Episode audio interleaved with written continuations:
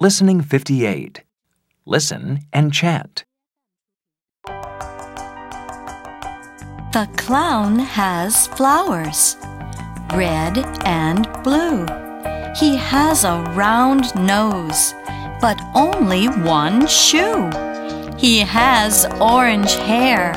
He's in his house. He jumps on a chair. He's scared of a mouse.